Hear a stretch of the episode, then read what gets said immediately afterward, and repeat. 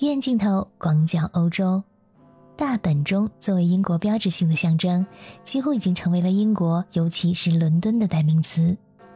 大本钟也被翻译成大笨钟，笨拙的笨，听起来有种憨憨呆呆的感觉，很可爱。连周杰伦也都写过一首歌《大笨钟》，歌词里唱道：“你说我比大笨钟还笨，要怎么比？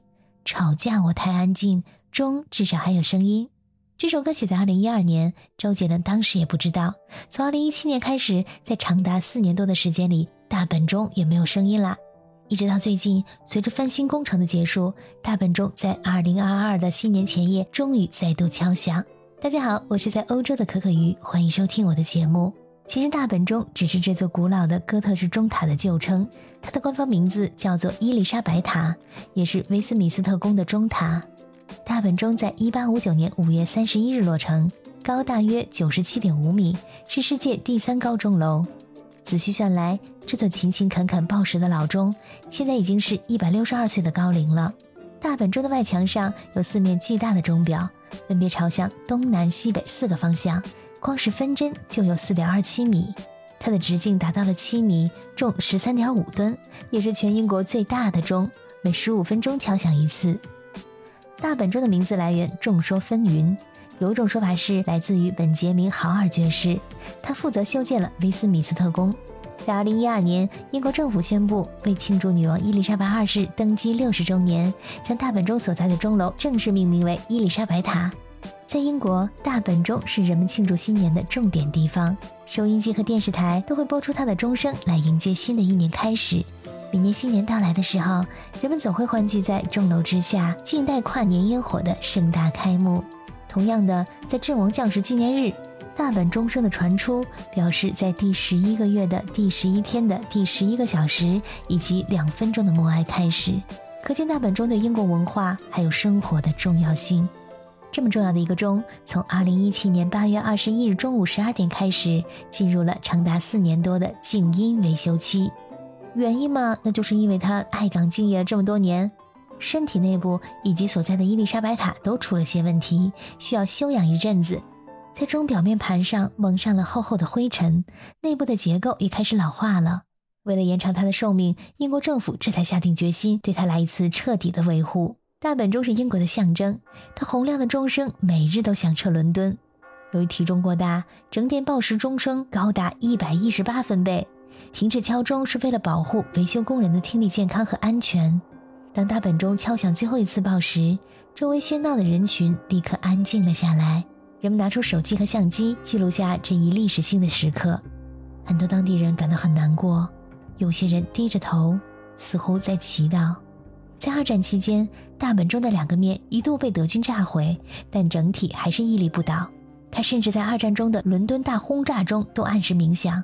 坚守日常秩序，让钟声穿过德国的炮火轰击，鼓舞了英国人们的士气。在很多英国人的心中，这也是英国精神与气节的象征。这段时间是大本钟工作历史上最长的休假了。为了维修，大本钟外面密密麻麻围了超多的脚手架。作为伦敦乃至英国的地标性建筑，大本钟一度是大家的必去打卡点。但是在这段期间去伦敦旅游，很可惜没有办法跟大本钟合影了。有个朋友在二零一七年暑假第一次去伦敦旅行，大本钟刚刚好开始维修，脚手架搭了一半，时钟还露在外面，也还在准点报时。等他一八年再去伦敦的时候，它已经被完全遮住了。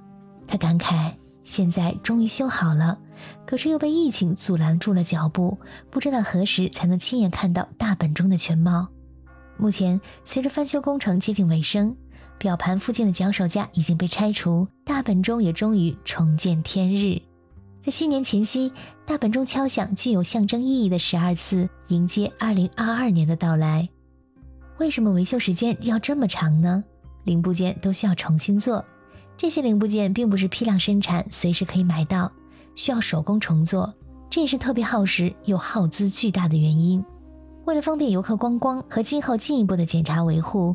还要在大本钟内部装上电梯，最复杂的还要数表盘了。其中三百多块手工切割的工艺玻璃要一片片的摘下来替换，细密的指针、数字还有装饰都要一一的修复。